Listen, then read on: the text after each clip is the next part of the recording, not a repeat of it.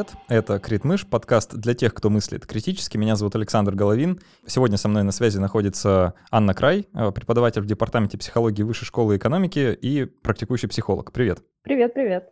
А, мы с Анной сегодня поговорим про ложную память и внушенные воспоминания. Поговорим про то, что это такое, бывает ли так вообще, можем ли мы доверять своей памяти, и если нет, то какие у этого последствия для общества в целом и для психотерапии в частности.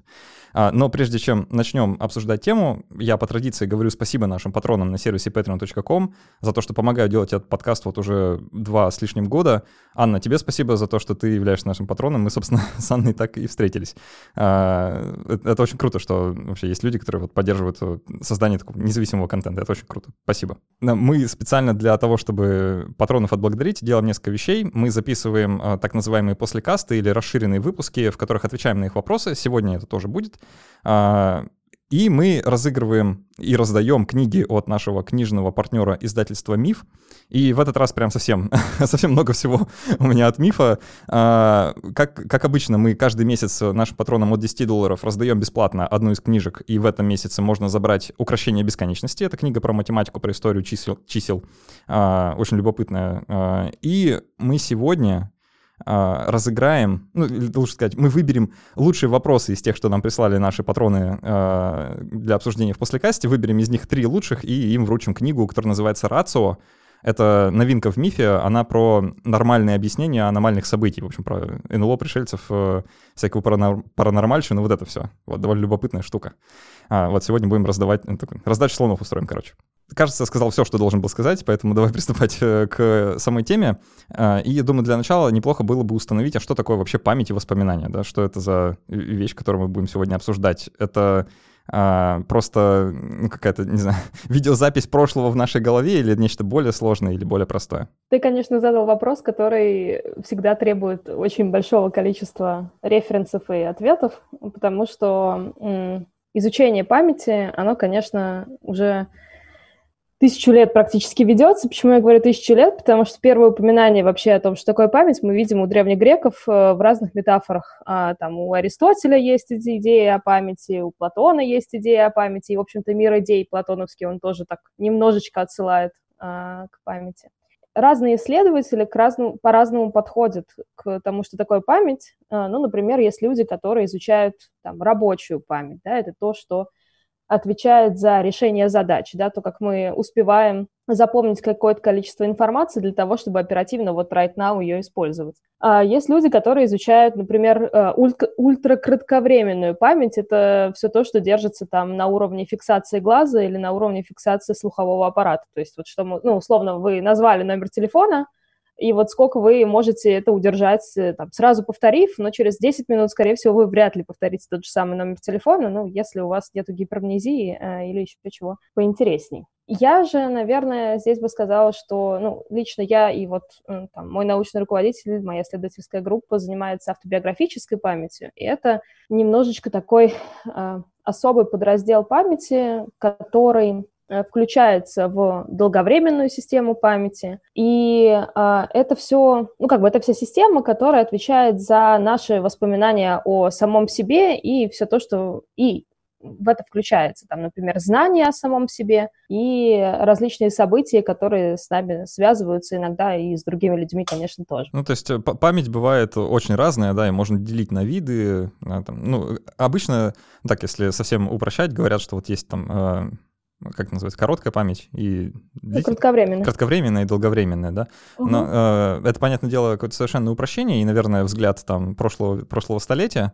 Ну, кстати, вот я пару лет назад э, читал публичную лекцию на тему того, как э, ученые вообще искали память, точнее, как искали молекулу памяти, потому что это была такая распространенная история, а, которая увенчалась э, Эриком Кенделем, да, или Кенделем, э, как, как правильно произносить его фамилию, Нобелевским лауреатом, который, в общем, поставил точку э, своими исследованиями в этом вопросе, и выяснилось, что никакой молекулы, да, одной молекулы памяти не существует, а, судя по всему, память тут подойдут кавычки да, для того, чтобы этим словом еще оперировать, некая память как бы содержится в вза взаимодействии нейронов, то есть в синапсах и в их чувствительности, и в том, как разные нейроны притерты друг к другу. Вот, судя по всему, память, ну, она где-то там. Примерно. На самом деле тоже интересный вопрос, потому что все спорят, э, все исследователи рьяно спорят между собой на тему того, где же находится память, там, условно, в каком участке головного мозга. Там э, есть люди, которые твердо уверены, что там за все за это отвечает гипоталамус, э, что тоже разбивается определенными исследованиями. Но, наверное, э, тот вид памяти, про который я говорю, э, ну, автобиографическая память в большей степени связана все-таки с корой головного мозга, в смысле и с э, лобными долями, потому что это вот высшая нервная деятельность ну, подобного рода, потому что а, если мы представим наше какое-то любое автобиографическое воспоминание, то сможем, а, ну, в зависимости от наших, на самом деле, там, ведущих каналов восприятия, можем и визуализировать картинку, за это будет, естественно, отвечать зрительная кора. Вот, можем визуализировать, не визуализировать, да, а наоборот, в общем, ау аудио, в аудиоформат перевести, слышишь какие-то звуки, да, там некоторые, да, да, да, вот, некоторые люди могут э, достаточно досконально вспомнить тактильные какие-то ощущения, да, ну там и так далее. И, конечно, это такой некоторый комплекс, и сказать, что вот точно вот в этом участке головного мозга и только там, ну так вот с автобиографической памятью точно не, не, не сделаешь. А, ну и, кстати, это еще подтверждается э, разными сведениями, которые у нас есть от пациентов с повреждениями разных участков мозга, вообще с амнезиями разных типов, да, и мы явно видим, что память, она дробится на разные составляющие. Бывает, что люди теряют автобиографическую память, но при этом не теряют навыки, которые они приобрели в течение жизни, что как бы намекает на то, что у них вот, ну, что память, разная память в разных отделах мозга как бы вот, ну, не, сказать содержится, но, по крайней мере, представлена. Вообще история с тем, что человек потерял полностью автобиографическую память, она достаточно сложная, потому что достоверных случаев, вот прям чтобы мы сказали, что человек прям полностью потерял автобиографическую память, даже там при разных видах амнезии, а, сказать достаточно сложно. Ну, если рассказывать откровенно, то я знаю некоторое количество историй, когда люди, допустим, выдавали себя за людей, которые потеряли память, э, чтобы заработать деньги на ТВ-шоу, особенно там в определенные года в Америке, и у нас в России это тоже было. Там моего научного руководителя как-то приглашали в роли эксперта на «Пусть говорят». Вот. Э, господи, ужас. Но э, смысл в том, что люди действительно как бы придумывают себе некоторый образ человека, который потерял автобиографическую память. Обычно это все-таки некоторая частичная потеря. Это либо потеря э, участков там связана с детством, э, это достаточно ну, понятная история. Это может быть потеря участка там, допустим, годичной давности, то, что будет еще не совсем автобиографической памятью, а что называется скорее эпизодической памятью, то есть это общий комок событий, который мы, мы помним про себя и про других. Вот. Э, ну, вообще про то, что с миром происходило тоже. Вот. Но чистых случаев потери полностью автобиографической памяти так, чтобы человек не мог, э, условно, вообще ничего про себя вспомнить, их, практи... ну, их очень мало. Вот, так что это такой а, немножко миф. А, ну, давай еще немного о мифах тогда, потому что, давай. мне кажется, в народе а, есть такое представление о памяти, как, э, как будто это реально некоторый такой фотоаппарат или видеокамера, видеорегистратор, да, как в автомобиле у нас в голове, который фиксирует с мельчайшей точностью там, все детали, которые происходят вокруг нас, и потом мы можем их воспроизводить а, в неизменном виде сколько угодно раз там, на протяжении десятилетий. Вот насколько такая картина мира выдерживает критику? Ну, конечно, она вообще никакой критики не выдерживает, но более того, тебе хочу сказать, что даже в 2011 году, по-моему, Магнусон, я могу сейчас путать, но, по-моему, он а, проводил опрос, там даже не исследование, а именно скорее такая опросниковая форма была, спрашивал у людей, типа, думаете ли вы, что ваша память похожа на видеомагнитофон или на аудиомагнитофон и так далее? И, в общем, большинство людей отвечало, что, ну, в общем, да, скорее всего, это похожая метафора, и там наши воспоминания неизменны. Я своим... Там следующим вопросом было, естественно, доверяете ли вы своим воспоминаниям? И все тут хором говорят, конечно, я доверяю своим воспоминаниям. Чему же я еще могу доверять, если не своим воспоминаниям? Не СМИ же, в конце концов, да, доверять? Вот, но все это э, разбивается о достаточно большое количество исследований, и я думаю, что если мы сами вглубь себя немножко посмотрим, мы тоже сможем отследить, что некоторые наши воспоминания, они достаточно не статичны, и под разным действием разных факторов они э, начинают играть разными красками. Ну и, конечно, в этом смысле самая, наверное, такая глобальная история – это история в том, что каждый раз, да, когда мы что-то вспоминаем, мы это немножко перезаписываем. Да, то есть как бы каждый раз активируя те или иные нейронные пути э, мы, допустим, это делаем, ну, самый простой пример там, таких исследований моря э, — это история с настроением, да, там в хорошем настроении мы вспоминаем больше и чаще там плюс-минус смешных, веселых историй и не можем вспомнить про себя какие-то провалы или грустные истории, ну, или можем, да, но э, так, со скрипом нам это дается, а в грустном настроении, не дай бог, в депрессии, да, в депрессивном состоянии, если это клиническая история, да, то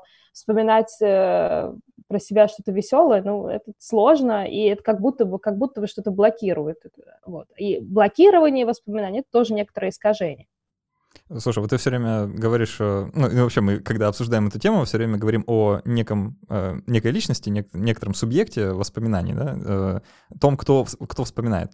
И вот у меня вопрос такой несколько философский. Э, как тебе кажется, вот память а, и уже воспоминания, действительно ли это та вещь, которая вот нас и определяет? То есть это и есть моя личность, и если, допустим, память у меня забрать, то я ну, там перестану быть собой? Или это просто некоторая такая, одна из функций высшей нервной деятельности, там, наряду со многими другими?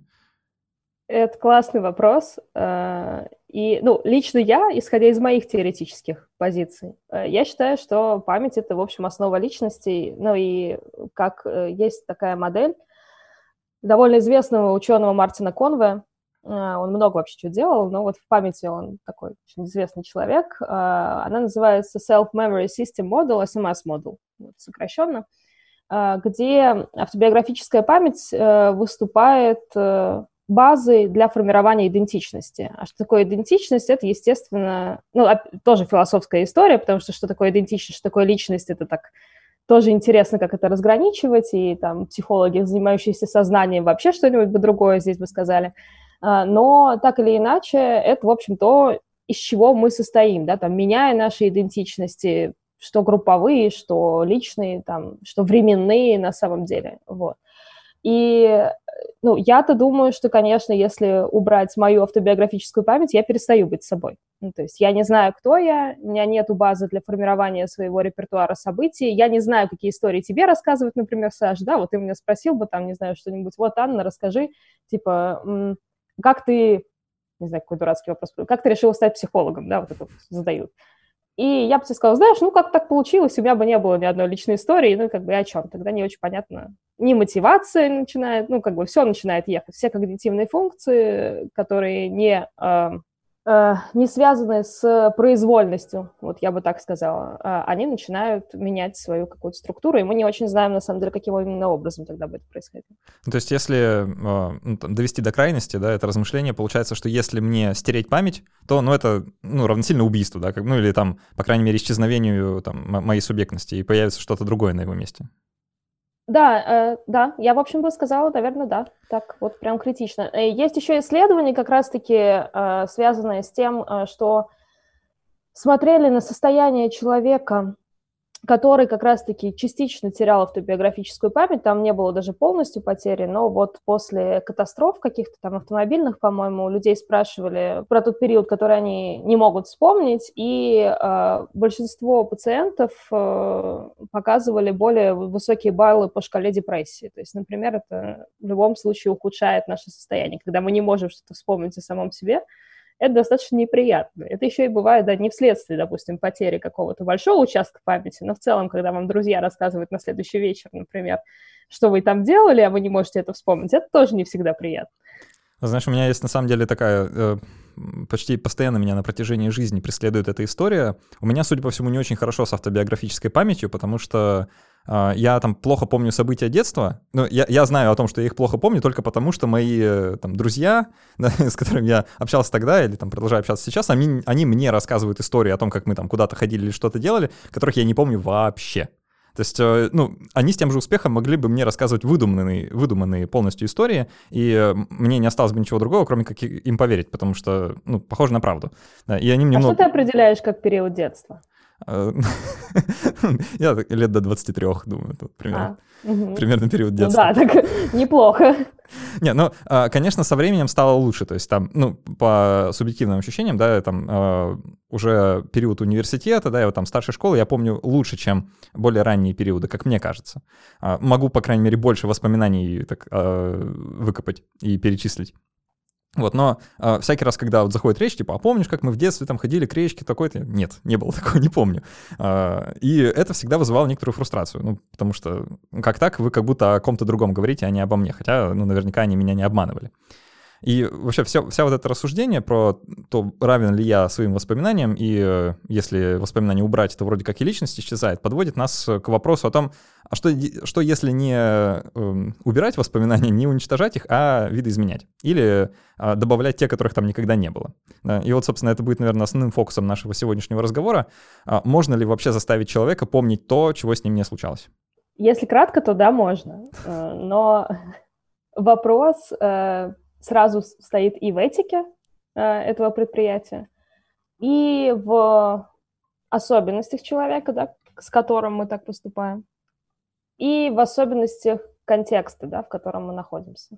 Сказать тебе, что это происходит как там, не знаю, по мгновению волшебной палочки, или что мы там погружаем человека в глубокий гипноз, да, и таким образом меняем ему воспоминания, ну, нет, не совсем так, хотя такие исследования тоже существуют.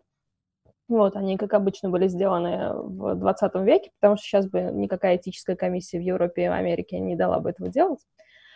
Но э, а, все равно такие вещи есть.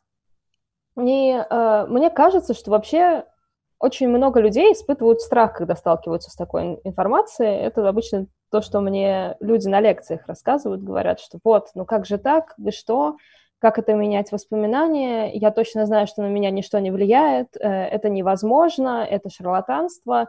И тут я все время начинаю говорить о том, что там, коллеги, давайте подумаем э, хотя бы на секунду, может быть, э, вы помните что-то, что вам рассказывали родители, но на самом деле вы сами этого не помните, да, примерно то же самое, что ты рассказываешь про друзей. И э, очень много людей, например, про детство, вспоминают вещи, действительно рассказанные родственниками, или есть еще такая интересная штука, это феномен ментальной фотографии, когда мы помним фотографию, но не помним на самом деле события. То есть это тоже есть такая вещь, и наш мозг, э, наша вообще там тенденция к тому, чтобы что-то объяснять еще, да, э, она вполне себе придумывает историю под эту фотографию, рассказ и так далее.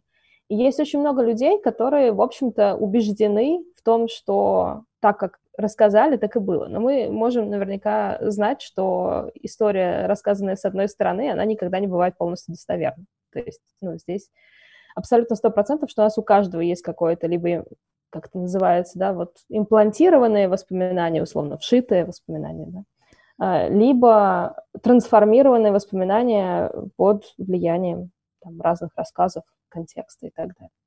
Вообще, мне, вот, мне кажется, это понятно. Э, вот эта история о том, что люди негативно реагируют на эту идею, о том, что можно внушить какие-то воспоминания, потому что как раз э, по всем тем причинам, что мы перечислили до этого, да, что это действительно связано напрямую с ощущением «я», и когда люди говорят, что, а знаете, оно настолько пластично, что, возможно, это вообще иллюзия, его на самом деле не существует, да, мы можем с ним делать, что хотим, это как, как такой пластилин, да, из которого что слепишь, что и будет, то это воспринимается, ну, ну, просто как опасность, и поэтому хочется как-то отградиться, да, от этой информации.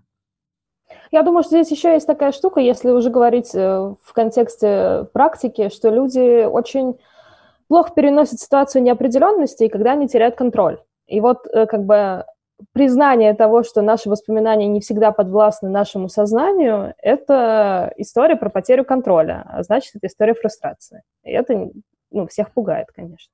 Ну, давай тогда попробуем э, практическое руководство. Как э, внушить какое-нибудь воспоминание, да? Как это делают?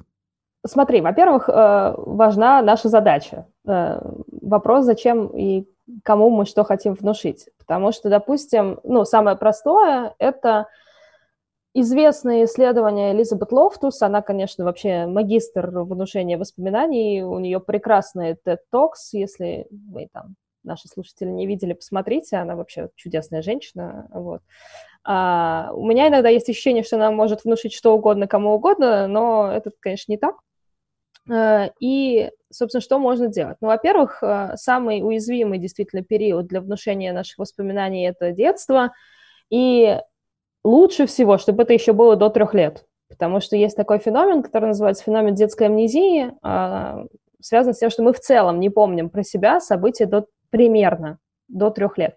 Это немножко культурно раз, разнится от э, европейской культуры до, скажем так, э, азиатской, например, культуры, э, потому что э, ну, у нас есть разные традиции рассказывания про себя. Нам разные вопросы задают, э, и тоже это время может сдвигаться. Там европейцы помнят про себя чуть пораньше, там, с двух с половиной лет начиная, а там, например, китайцы на китайской выборке такие исследования проводились чуть-чуть попозже, вот, потому что обычно у них спрашивают не то, что вы про них, а про общность некоторую, то есть что мы там делали. Вот. А европейцы все-таки так, ну, индивидуалистически настроены больше. И, соответственно, когда мы начинаем рассказывать о себе, примерно с этого момента мы начинаем про себя что-то помнить. А что это значит? Если мы начинаем про себя рассказывать, это значит, что мы уже умеем говорить. Есть люди, например, которые убеждены, что они помнят свой первый день жизни, я встречала таких людей, или там, как они были в пренатальном состоянии в каком-нибудь находились, вот, как они себя там чувствовали, как им там, видимо, было хорошо, или еще что-то такое. Вот. Было и хорошо, вот очнулся можно... в родах, да, уже? Да, да, да, да. Э, но здесь мы можем точно сказать, что мозговые структуры для того, чтобы вы это помнили, еще не созрели. То есть вы себе придумали, что это помните в любом случае. Ну, как бы по-другому вообще никак. У нас мозг не сформировался для того, чтобы вы это запомнили. Вот. Э, есть небольшие в этом смысле такие нюансы, связанные с травмами, перенесенными в детстве, они иногда запоминаются действительно раньше, потому что стресс активирует большее количество, опять же, нейронных связей, и это возможно. Но то, что вы там не запомнили бы этого совсем четко, это, скорее всего, вы уже там достроили те детали, которые вам почему-то важны, вам они зачем-то нужны. Вот, соответственно, да, если мы э, берем период детства и э, исследование, связанное с именем Лофтус, э, есть достаточно простое. Это старшие родственники э, должны были рассказать ребенку, ну или там, например, подростку, в общем, там не очень важно, что кто-то, ну, что, в общем, что вы потерялись в магазине. А, ну, то есть просто рассказать историю, что вот я помню, как мы потеряли тебя в магазине, мама тебя всячески искала, папа пошел на охрану, а, тебя объявляли по громкоговорителю, а, и, в общем, вот мы там полчаса тебя искали, очень переживали. Лучше подойдет сказать э, торговый центр, скорее, да, даже не магазин, а именно что какое-то большое. Ну да, да, да, торговый центр, что-то подобное.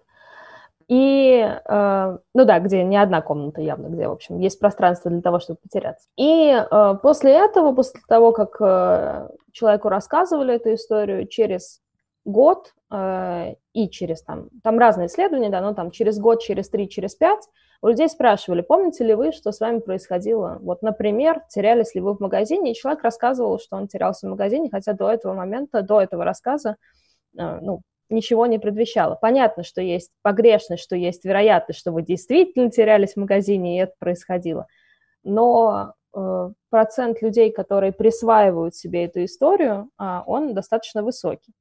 Более того, если продолжать это исследование дальше, то идея еще в том, э, в зависимости, в каких отношениях вы находитесь с родителями. Если вы находитесь, условно, в хороших отношениях, то история приобретает более геройскую окраску что вот, меня нашли, и мы все радовались, а, что там в этом, ну, в общем, какая-то такая история успеха, что меня таки нашли. Если отношения не очень хорошие, а, то это превращается в том, что вот, и даже там они меня забыли, не могли меня сразу найти, а, я там ходил и, в общем, плакал. То есть ну, как-то включается в, в общую систему ценностей, как бы, да, встраивается? Да, да. А, да. Слушай, я, я вот хочу остановиться подробнее на этом исследовании, на самом деле, потому что а, вот эта интерпретация, которую ты только что э, процитировала, да, она э, очень распространенная. Это практически то, как обычно про это исследование рассказывают. А, то есть, если зафиксировать еще раз э, то, что у нас есть на руках, да, мы имеем э, исследование, в котором э, детей, э, там в оригинальном исследовании им было 5-6 лет, э, потом mm-hmm. там было расширение тоже, да, э, которым рассказывали э, три истории э, правдивых, которые с ними произошли, и одну подкладывали э, ложную, как раз про то, что они потерялись в торговом центре, когда им было вот пять лет. Э, после этого, э, это должен был сделать родитель, ну или просто человек, кто, э, кто пользуется доверием. А, то есть, ну так, немножко обмануть ребенка а, в Ну, значимый взрослый. Значимый взрослый, да.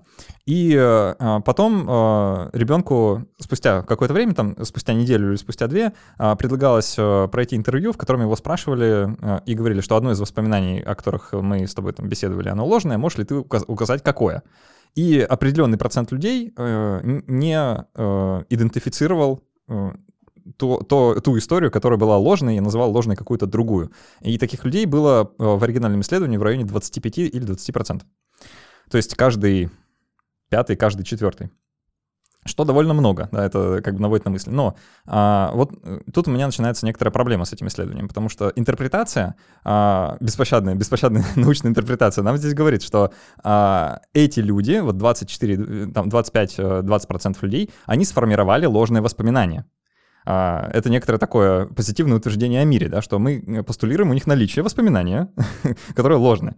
А, при этом основываемся мы только на опросниках, которые, ну или там на интервью, которые мы с ними провели.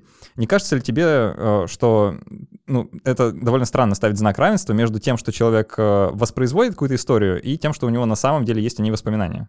То есть, ну, э, вроде бы это не одно и то же, да. Я могу рассказать много историй, которые со мной никогда не происходили, как правдивые, потому что вы от меня, допустим, ждете этого рассказа. Или, ну, или просто потому, что мне в данный момент э, там, так удобнее, или еще почему, по какой-то причине. А, но это не означает, что у меня есть какие-то истинные воспоминания об этом. Ну нет, я, конечно, не говорю о том, что знак равенства здесь можно ставить. Э, это скорее, да, действительно некоторые факты, которые конкретно этим исследованием были найдены. А здесь большой вопрос, что несет ли дальше эту историю, допустим, человек э, в свои нарративы, да? да, рассказывает ли он о ней дальше, вспоминает ли он об этом, и э, когда проводились различные лонгитюдные исследования, то там достаточно тоже высокий показатель того, что люди присваивают достаточно активно ту историю, которая им близка по каким-то ценностям. То есть нам проще вписать историю какого-нибудь там победы или успеха, или то, что нам, ну, то, что в нас как-то интегрировалось как в личность, чем, например, ну, какую-то историю, которая для нас э, невозможна. И такие исследования тоже были. Мне кажется, что один из таких самых распространенных вопросов, да, это про то, что чего же внушить нельзя, и можно, ну, или есть ли вообще что-то, чего внушить нельзя – Злые психологи делали, например, исследования, связанные с тем, что они пытались определенной э, группе людей э, рассказать, что э, они проходили какой-то религиозный ритуал, не, в то, не, не, не из той религии, которую они исповедуют. Или там, ну, Участвовали например, в сатанизме да, каком-нибудь. Ну да, например, но там были более чуть-чуть лайтовые вещи, например, хотя не знаю, для кого-то это менее лайтовые вещи, ну, например, что вы проходили бармицву, будучи там католиком. Да, для кого вот. действительно И сатанизм это... может оказаться предпочтительнее. Да, ну, такие вещи внушить не, не получается. То, что все, что связано с какими-то такими ценностными ориентирами, они быстро разбиваются, люди говорят, это бред, ну, то есть нет, такого быть не могло. Так что вот это вот всевластие относительно внушения воспоминаний, если есть что-то, что вам вообще никак не соответствует, чего быть никак не могло в вашей системе мира, то этого мы не внушим. Даже если мы будем, не знаю, пользоваться классическим фрейдовским каким-нибудь гипнозом или еще чем-нибудь таким.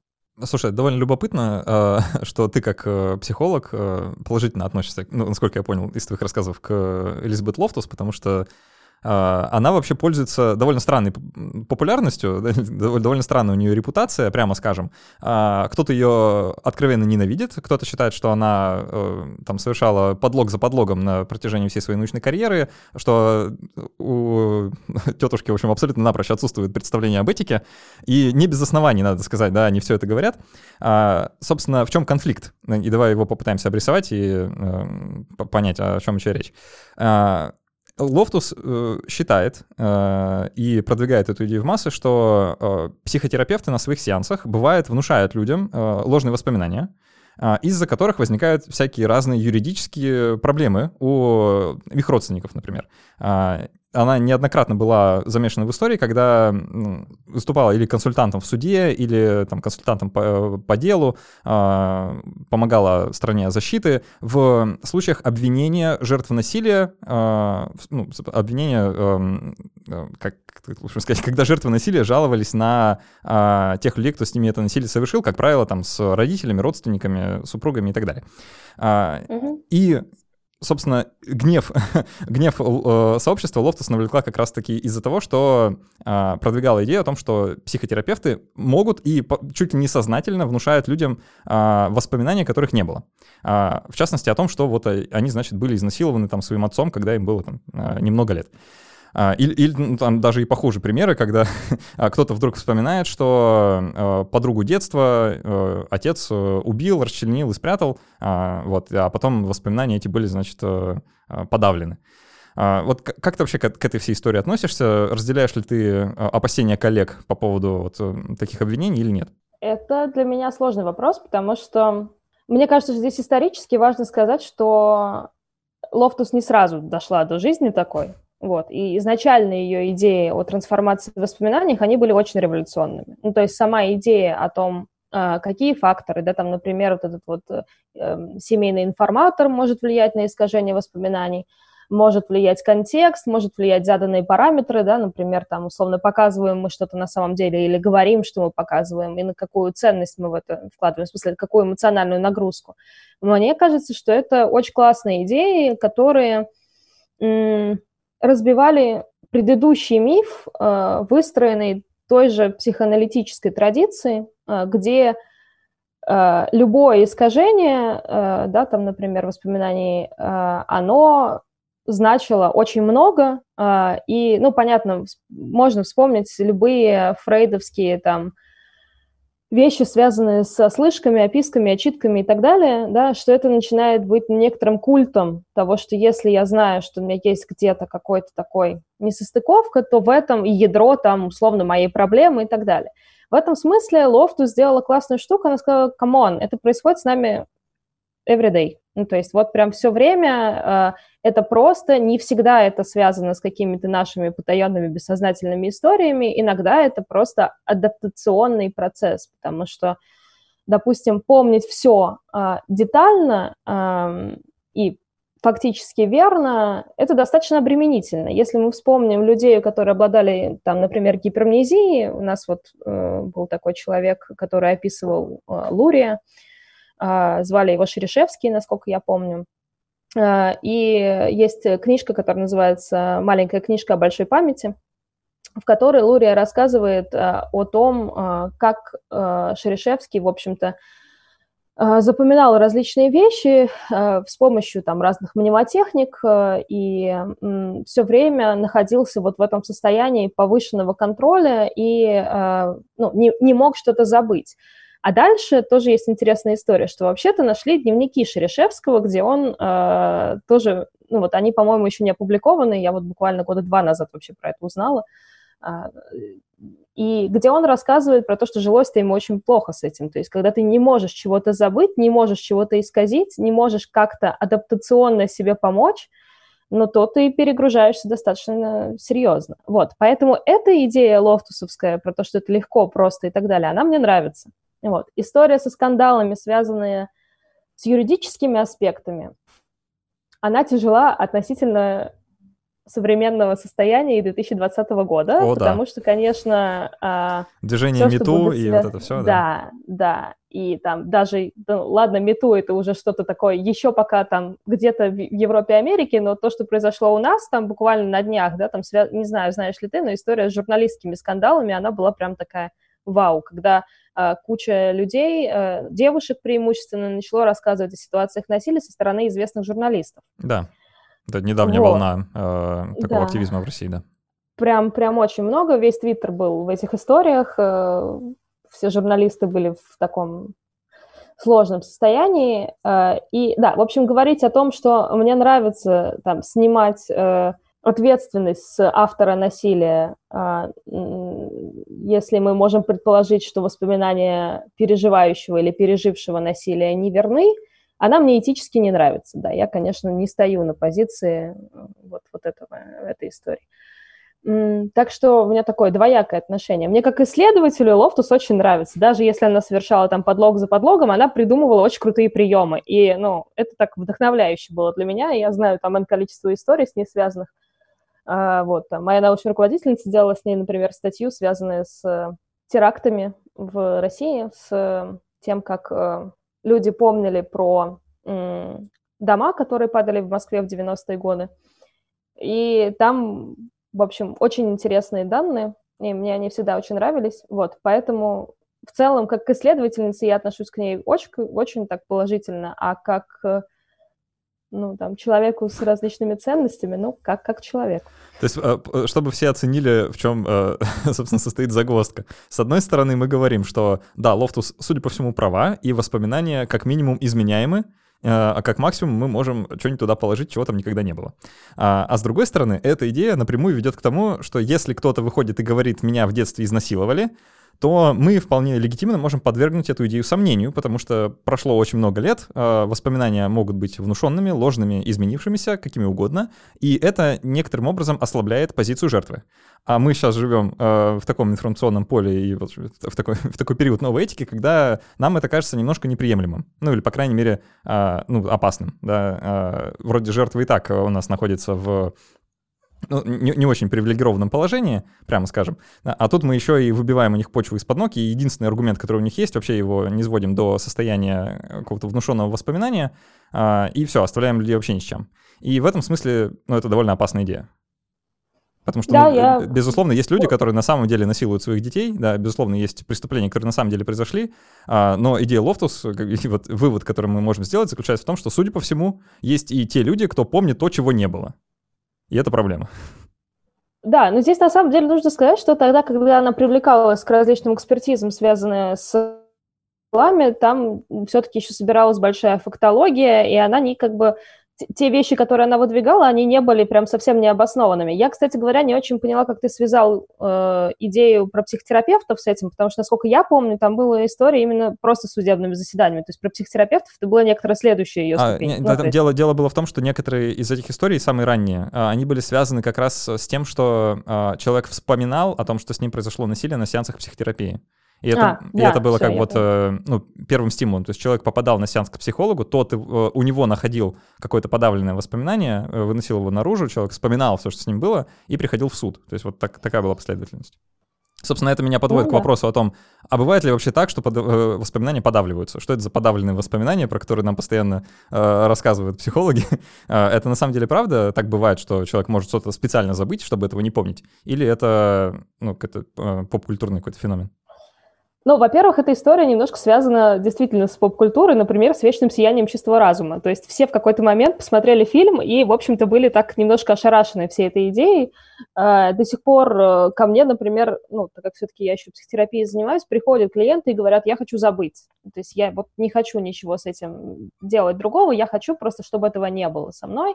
И здесь, э, конечно, такой работы ну, никто не делает. То есть невозможно забыть то, на чем мы зациклены. Это очень-очень сложная история.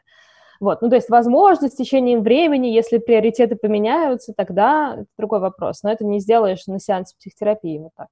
Э, я здесь еще э, могу сказать, история с подавленными воспоминаниями, это все-таки, опять же, фишечка э, Фрейда и его братьев, потому что, ну, психоанализ в какой-то момент стал такой светской беседой, особенно до там 60-х годов, э, наверное, 20 века, ну и прям совсем, особенно до, конечно, Второй мировой войны. Э, Это было мейнстримное и... направление в психотерапии да, того времени. Да, вот. И дело в том, что на данную секунду времени говорить, что там, допустим, все психологи будут говорить о подавленных воспоминаниях, но это не так совершенно, да, допустим, я занимаюсь э, такими двумя другими немножко направлениями психотерапии. Я, с одной стороны, работаю как нарративный практик, э, ну, что логично, исходя из моих научных интересов, потому что если я работаю с памятью, то есть с нарративами. Вот. Э, и, с другой стороны, это acceptance and commitment therapy, терапия принятия ответственности, третья волна КБТ, как сейчас говорится, где идея о подавленных воспоминаниях, ну, ее не будет. Ни там, ни там. Там будет история скорее связана с тем, что, вероятно, есть какие-то вещи, да, там какие-то, как, ну, что функционально в данный момент там не являлось для вас значимым или не являлось значимым на каком-то периоде времени.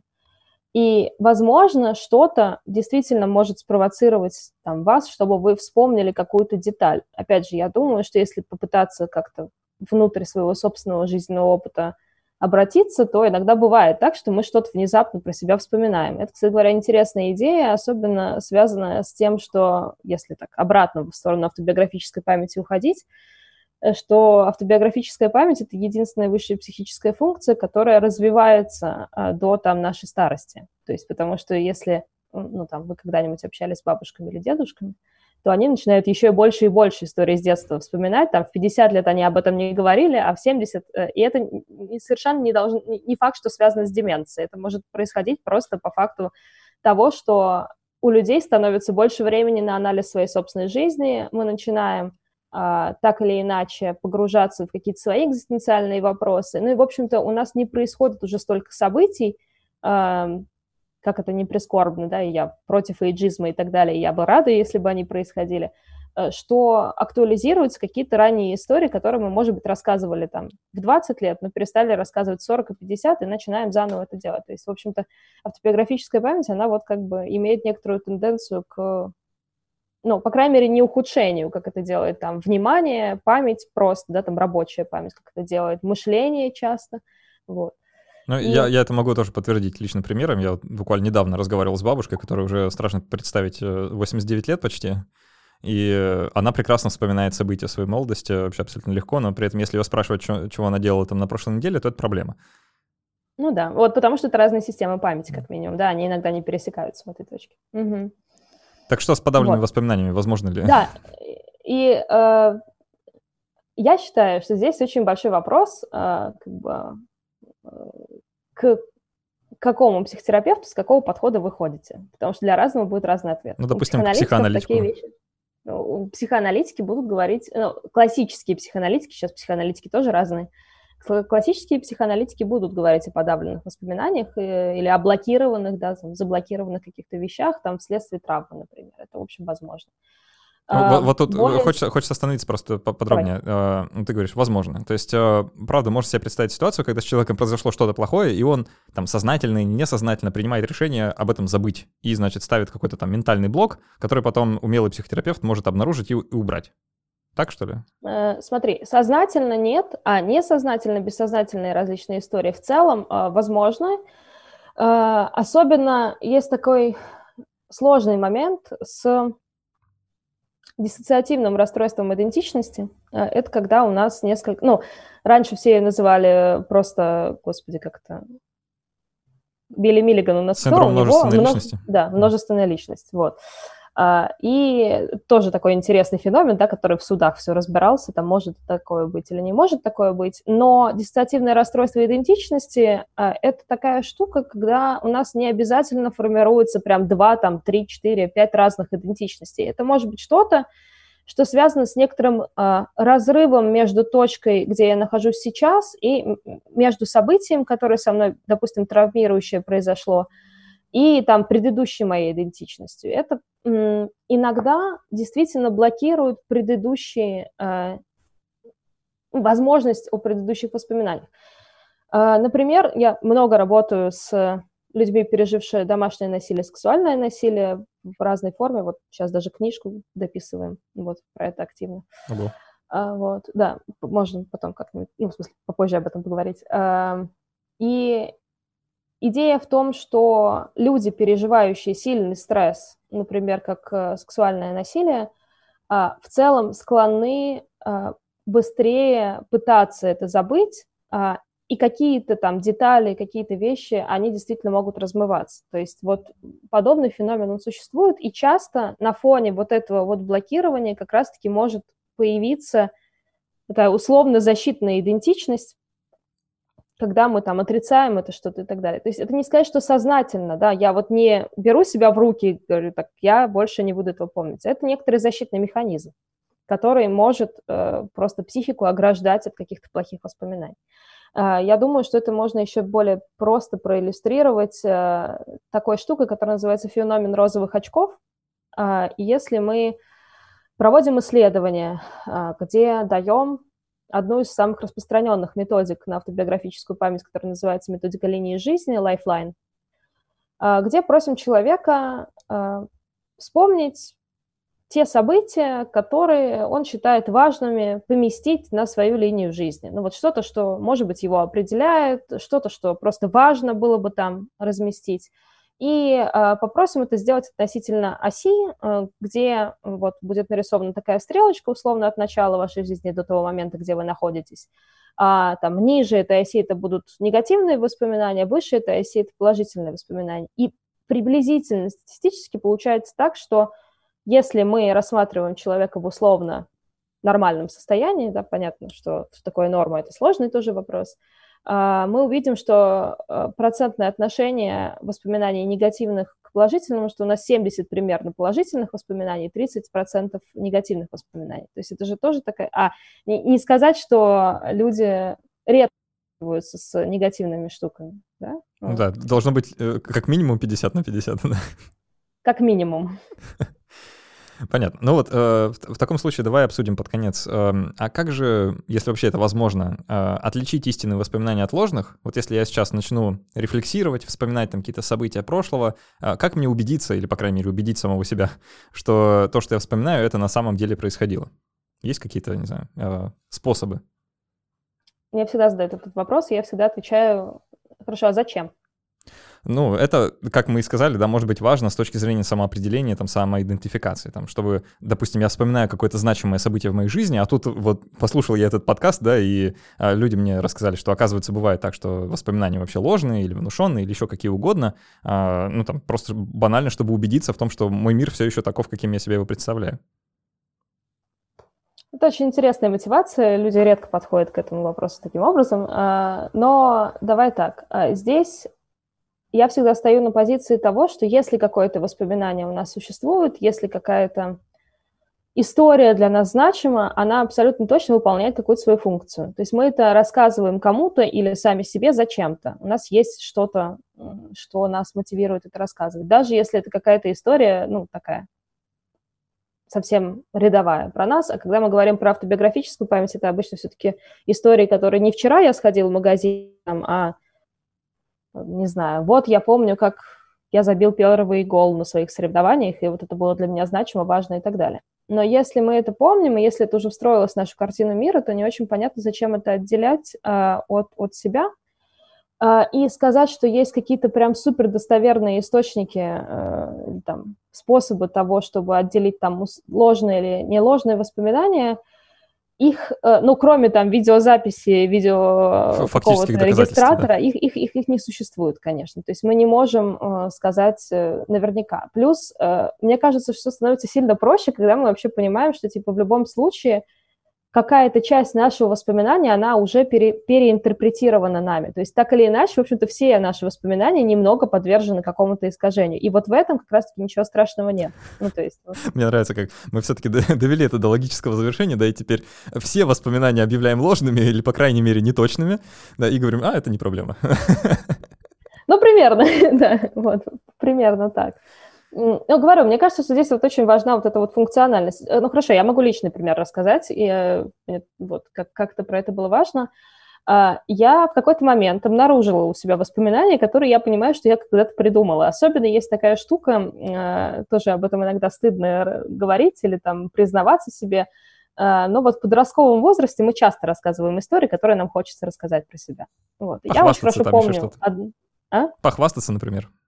Да, похвастаться, выставить себя каким-то. На самом деле здесь важна вот именно идентичность. Допустим, выставить себя смелым или умным, или, ну, еще каким-нибудь, да, там. Иногда, да, там, и несчастным. Это тоже бывает так. Я вот хорошо знаю, что есть одна история, которую я э, рассказывала. Сейчас я, наверное, все-таки ее не рассказываю. Uh, но которая для меня настолько внутри окрашена в uh, и в визуальный образ, и в какие-то мои э, такие паттерны самого нарратива, то есть про то, как я про это рассказываю, что она для меня является реальной. Я головой понимаю, что этого не было, но когда я думаю о том, что я рассказываю это почему-то, и мне это когда-то почему-то было значимо, я уже понимаю, что, в общем-то, ну, то, что эта история во мне существует, она лишь доказывает то, что это ну, во мне какой-то значимый вопрос. И ну, с этим мне стало как-то какой-то момент попроще, потому что, ну, Ну, можно переключить, да, фокус внимания да. непосредственно с воспоминаний на то, зачем оно вообще нужно, да, и попытаться угу. разобраться с этим. Как-то так. Да. да. А, у меня еще один маленький вопрос. Знаешь, мне какое-то время назад, может, пару лет назад, я услышал такую идею, которая мне тогда показалась настолько логичной, настолько простой, что я тут же без, без каких-либо свидетельств и доказательств принял ее за истину, и с тех пор ее так и пронес буквально до сегодняшнего дня. А, а вот тут э, внезапно снова столкнулся с этой мыслью и задумался, а так ли это на самом деле. А, ты вначале упоминала про вот этот феномен типа фотографической э, памяти фотографии. Ментальной да? фотографии. Да-да-да, ментальной фотографии. А, часто говорят, что вот, мол, если вы помните себя э, с видом от третьего лица, то это значит внушенное ложное воспоминание, а если вы помните себя как бы изнутри своей головы, то значит это воспоминание правильное и заслуживающее доверия. А вот к такой дихотомии как относишься? Тоже интересный вопрос. Эм, иногда, допустим, люди помнят некоторые факты про себя как бы со стороны, а особенно какие-нибудь критические истории, когда там какие-то катастрофы происходят, да даже там, я не знаю, может быть, у кого-то в жизни было, что вот вы, не знаю, падаете с какой-нибудь горки, и как, как бы в этот момент от себя отделяетесь, тоже это связано с адреналиновой историей, там много, может быть, интересных вещей, а, и ну, здесь же нет такого, что этого с вами не случалось. Это вот, возможно, в момент некоторая отстройка от самого себя, от своей собственной, там, например, от страха. Это тоже может возникать в, в этом случае. Поэтому к этой идее я немножко, ну так, скептически отношусь. Еще э, она, по-моему, каким-то образом э, перенеслась из того, как отделить, условно, это мне снилось э, или это мне не снилось, да? Вот люди часто говорят, что если там э, я помню э, это как некоторую историю со стороны, то это, возможно, сон, а если это история, там, где я могу посмотреть на свои руки, не знаю, а, еще что-то, ну, там, в общем, как-то вот понять, что я смотрю со своей я-позиции, то, а, значит, не сон. Вообще, это как бы вопрос еще о привычке про себя вспоминать. Если мы спросим сейчас у какого-нибудь режиссера, то он вообще будет нам вспоминать все как по кадрам. Это тоже возможно. Профдеформация такая, да, будет? Да, да. Вот. Uh, окей, на этой, э, не знаю, положительной ноте или нет, будем переходить э, к послекасту. Uh, у нас в гостях была Анна Край, преподаватель в департаменте психологии Высшей школы экономики, uh, практикующий психолог. Анна, спасибо большое за этот разговор. Было очень интересно. Я думаю, соберемся еще поговорить о чем-нибудь другом. Угу, спасибо тебе большое, мне тоже было классно. Да, а, мы продолжим с нашими патронами, а, ответим на их вопросы, раздадим книжки. Напомню, мы сегодня за лучший вопрос, даже за три, отдадим книгу Рацио, новинку от издательства «Миф». А, и, кстати, э, в следующий раз тоже это сделаем, по секрету скажу. вот, так что будет э, у нас такая веселая две недели. А, оставляйте отзывы в iTunes, это очень важно для развития подкаста. Напишите, пожалуйста, что вы думаете об этой теме или прокомментируйте какой-то другой эпизод, который вам понравился. Это очень приятно читать, а главное, помогает подкасту оказаться выше в рейтингах и больше людей услышат э, то, что мы здесь обсуждаем. А, пишите нам на почту подкаст собака а, тоже любую обратную связь, предложение, можете предложить свою кандидатуру в качестве гостя, мы тоже всегда приветствуем, и я по возможности отвечаю всем. А, ну и становитесь патронами, а, слушайте дополнительные эпизоды, слушайте расширенные выпуски, общайтесь в чате, получайте книжки, вот это все. Вот. А так все, спасибо, что были с нами. До встречи через неделю и пока. Пока-пока.